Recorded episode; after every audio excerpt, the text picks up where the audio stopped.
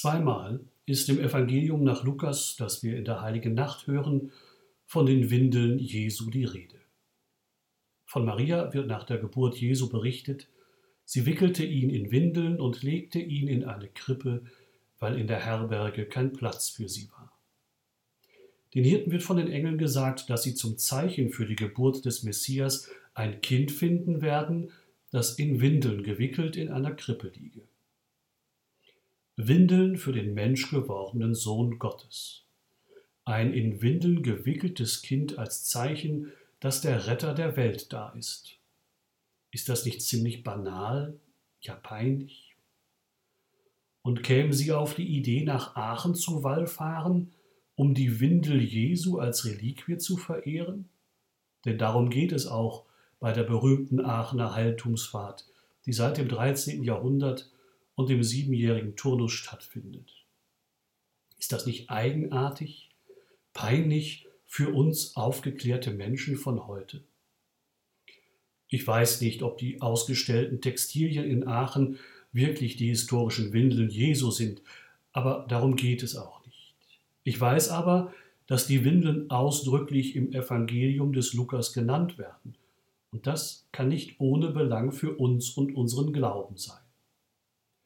Für mich wird darin deutlich, wie konkret, wie leibhaftig Gott Mensch geworden ist. Er ist wirklich in unsere Niederungen hinabgestiegen. Jesus war ganz Gott, aber eben auch ganz Mensch.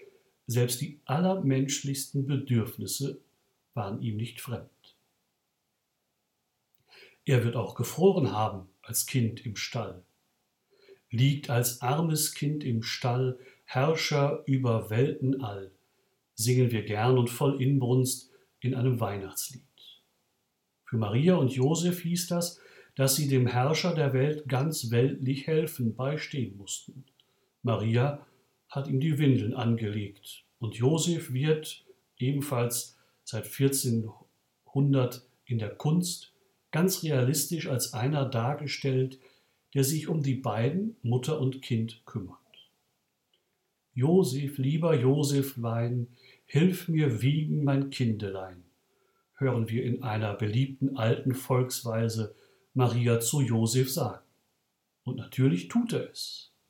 Als guter Hausmann sieht man ihn auf Gemälden sich krümmen und das Herdfeuer mit dem Mund pustend anfachen. Manchmal sieht man ihn sogar kochend am Feuer hocken.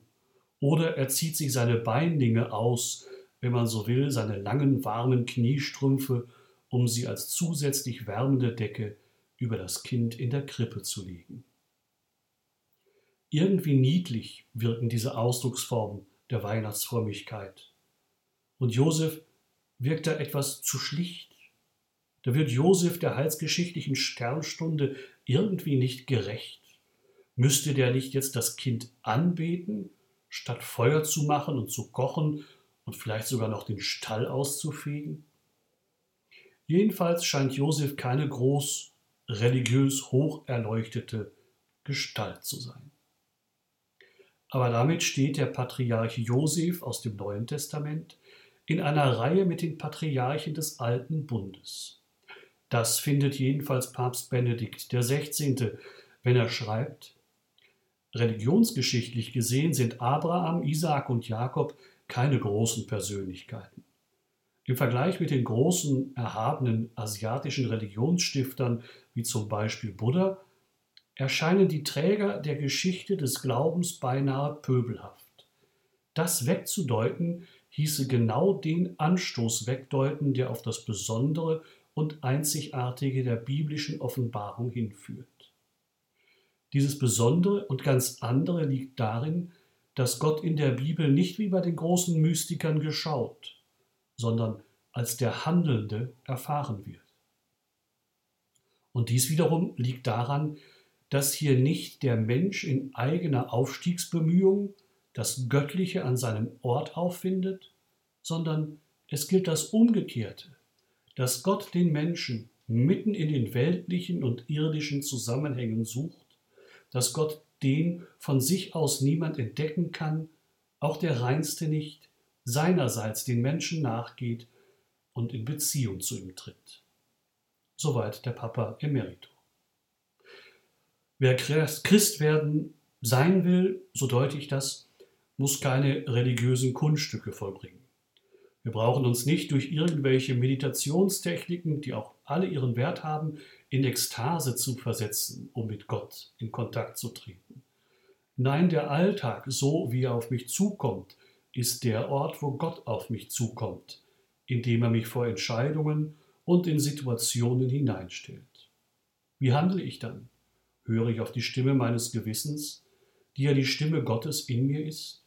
Setze ich die Gebote und Weisungen Gottes und seiner Kirche dann in die Tat um? Erfülle ich meine Pflichten und Freuden? Ertrage ich das Leiden aus Liebe zu Gott? Gott fragt uns jeden Augenblick ganz konkret.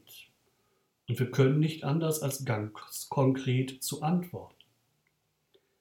Ein Vers aus dem Lied Freude schöner Götterfunken lautet, Seid umschlungen Millionen dieser Kuss der ganzen Welt.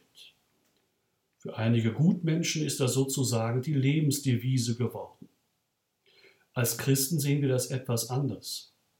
Nicht die Millionen sollen umschlungen werden, sondern der Mann, der gerade vor mir auf dem Pflaster ausgerutscht ist, dem aufgeholfen werden muss. Nicht der Kuss der ganzen Welt ist der wichtige, sondern vielleicht der in der Familie, für das Kind oder den Partner, der Trost braucht. Das kann uns das Bild des heiligen Josef lehren. Im tätig bemühten, still dienenden, aber auch im überforderten, ermüdeten und manchmal umständlichen, ja komisch wirkenden Josef können wir uns alle wiederfinden. Nicht die religiöse Persönlichkeit, die spirituell ausgefeilten Techniken zählen, sondern der Gehorsam gegenüber dem göttlichen Anruf und Auftrag in der oft banalen Alltäglichkeit. Gott braucht keine Menschen, die Außergewöhnliches, Menschenunmögliches vollbringen, sondern Christen, die das Gewöhnliche, Menschenmögliche aus Liebe zu ihm und im Gehorsam gegen ihn tun. Und noch etwas lehrt uns der heilige Josef, etwas, das uns in dieser angespannten, kontaktarmen, aber auch konfliktreichen Zeit ein Beispiel sein könnte. Josef ist kein Mann großer Worte. Von ihm ist in der Bibel kein einziges gesprochenes Wort überliefert. Er ist ein Mann der Tat, aber nicht der überstürzten Tat. Er ist kein Aktivist. Er schläft erst mal eine Nacht darüber. In seinen Träumen nämlich erfährt er mehrmals den Willen Gottes, den er dann umsetzt. Uns allen wünsche ich diese Gelassenheit aus Gottvertrauen im Alltag. Das können uns auch die Windeln Jesu lernen. Ihre Erwähnung im Evangelium ist für mich so etwas wie ein Signalwort, so als ob Jesus mir sagen wollte, du Mensch, siehe, wie sehr ich Mensch geworden bin. Genauso einer wie du, in allem bin ich dir gleich geworden, außer in der Sünde. Ich bin Gottes Sohn und komme auf die Erde und teile mit dir deinen Alltag. Und ich möchte, dass du mit mir deinen Alltag teilst. Weil ich Mensch geworden bin, kannst auch du ein Mensch werden, der Gott gefällt und Glückseligkeit erlangt. Du musst nicht viel tun. Höre auf die Gebote, lese in der Heiligen Schrift, bete und feiere die Messe, und du wirst sehen, dass ich dir dann überall im Alltäglichen begegnen werde. So werden dir die Augen geöffnet für das Große, das ich in meiner Menschwerdung an euch getan habe. Ich werde Mensch, damit ihr im menschlichen Gott findet und erlöst werdet. In Jesus ist Gott ganz konkret Mensch geworden. Er hat sich festgelegt, damals auf einen Jungen in Bethlehem, in einem Kaff am Rande des römischen Weltreichs. So wie Josef und Maria ihm ganz konkret in kleinen Dingen beistanden, so können auch wir ihm nahe sein im Klein-Klein dieser Welt. Wenn wir diesem Ruf des Kindes, das in Windeln gewickelt in einer Krippe liegt, entsprechen, dann wird wahr, was die Engel sangen. Ehre Gott in der Höhe und Friede den Menschen.